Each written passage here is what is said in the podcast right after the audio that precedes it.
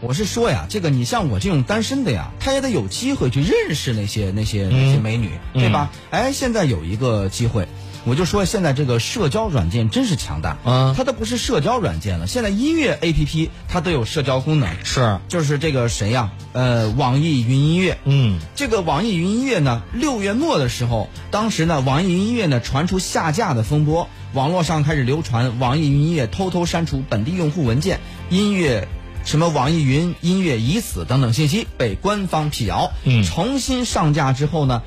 呃，用户发现新增了一个叫做。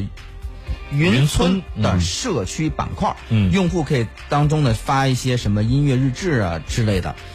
那么这个二零一三年呢，网易云音乐上线呢，丁磊啊，就他们那个网易的老板，将它定义为移动音乐社区，凭借独歌单定制。独自的独，每日推荐、音乐热评等，俘获了大批自称“云村村民”的高粘性的用户。此后，无论是这个刷屏级的 H 五，还是逍遥小程序，网易云音乐呢，都向着社交出击。此次正式上线的云村音频信息流的模式，被部分网友戏称音乐界的这个抖音。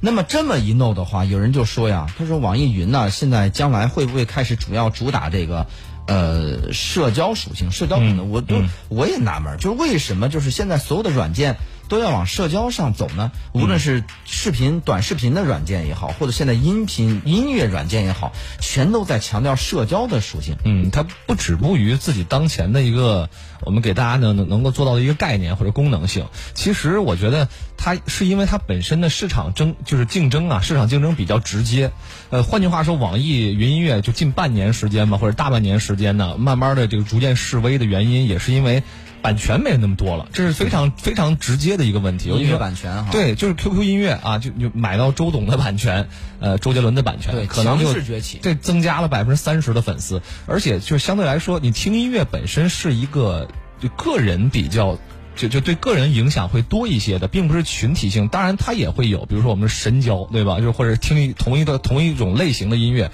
我们是这个对音乐兴趣爱的好选相择似哎，兴趣爱好相似这种类型的也有，但是实际上是这样，就是它市场的竞争太过直接，也就是直接是版权之争。那除了版权之外，还能玩点什么？可能想点别的出路啊，这是一个我觉得对他的看法。对，现在这个我们其实曾经聊过这个话题，有关音乐版权，包括付费音乐的问题。实际上，在国外呢，因为小强也去过国外哈，嗯对对对在国外呢，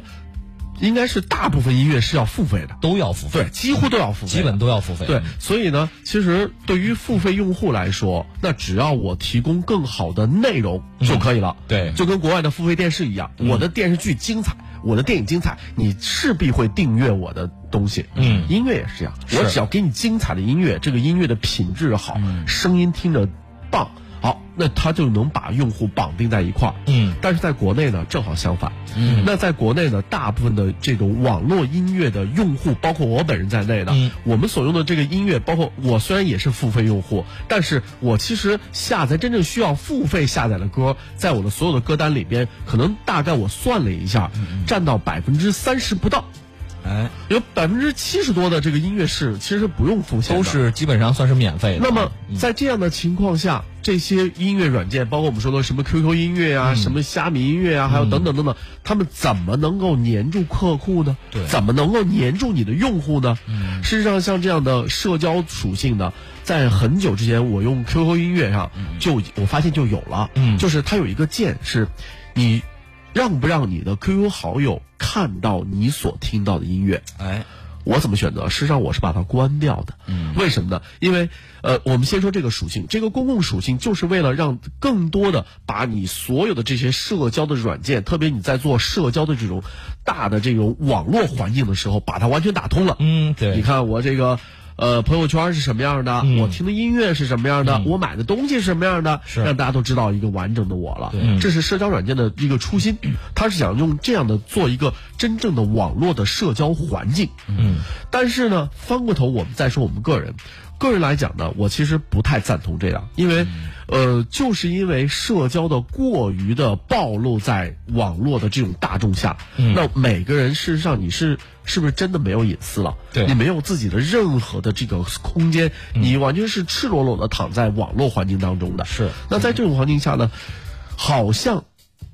这些音乐软件用了这种方式，让每个人的隐私最后一点隐私也丧失了。其实我不太同意这样的事情。对，对，但是呃，你说就是其实简单说吧，就是说我刚才说到那个音乐是一个个人享受空间的这么一个过嗯程，就是你你独立独自听音乐，就是它会隔着有神秘感，它也不是说就拿出来大家一起分享，它并不是这样的一种类型。所以说相对来说，你看我们可以分为几类哈，嗯有有这些功能性越来越强的，比如做成社交的，像网易云音乐、像 QQ 音乐什么都有这种评论的功能了，嗯但是也有这种像苹果的里边自带这个 iTunes 对吧？啊纯你听你就你就只能听音乐，我就是为了音乐来的。还有一部分人是发烧友，他们会为音质考虑。其实，在社交属性当中啊，网易云从有开始到现在，已经是很着重的在做这个评论区域啊，包括这个人情味儿方面的经营了。很多啊对这个网友，我看这嗯网易云呐、之所以火，就是因为它的评论火。对某一首歌的评论一下击中你，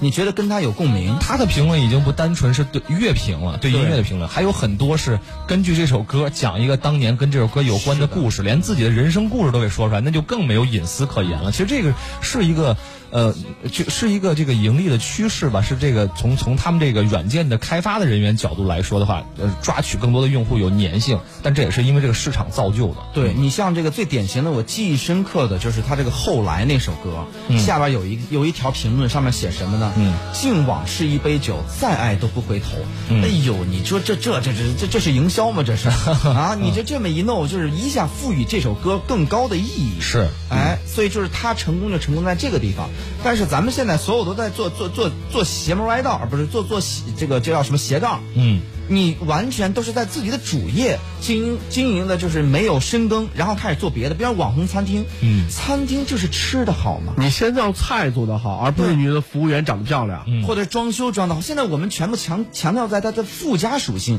嗯你的比如说这趟旅行，我们强调在什么？就是那你的你的你的各种，比如说你到达什么网红景点，对或者我能给你提供什么样的附加的一些值，是但其实你本身的线路就或者你的什么是选择特别差，嗯然后呢，你现在吃饭也是，你餐厅你菜不怎么样，强调的是这个装修好环。境啊，为环境付所费有，所有都在讲这些，包括那个什么，现在这个这个小区，嗯对吧？对住房，对吧？你的住房质量怎么样？你里边的户型怎么样？我觉得这是关键吧，你人得住到里边吧。嗯但是强调的是你的小区绿化里边面积环境绿对化这些面积东西啊，我觉得所有都在强调它的附加值，反而它核心是欠缺自信嘛，欠缺。咱们等会就儿是其实是走了偏门了，哎，对吧？咱就并没有在正道上走。对，走跟到嗯大家继续再聊一聊。同时，大家也可以说一下啊，对于现在的这个网易云音乐，你觉得这次改版是否成功呢？有人认为成功，云村的上线让产品更具人性，大家可以边听歌边交友；也有认为失败，单纯的听歌软件被各种社交功能复杂化，反而丢失了格调与初心。你使用网易音乐的体验感究竟怎么样呢？各位一起来聊聊，我们的互动方式是私家车九九九，私家车是汉字九九九阿拉伯数字。唱音乐多苏醒的花朵，让我带走这里躁动的希望。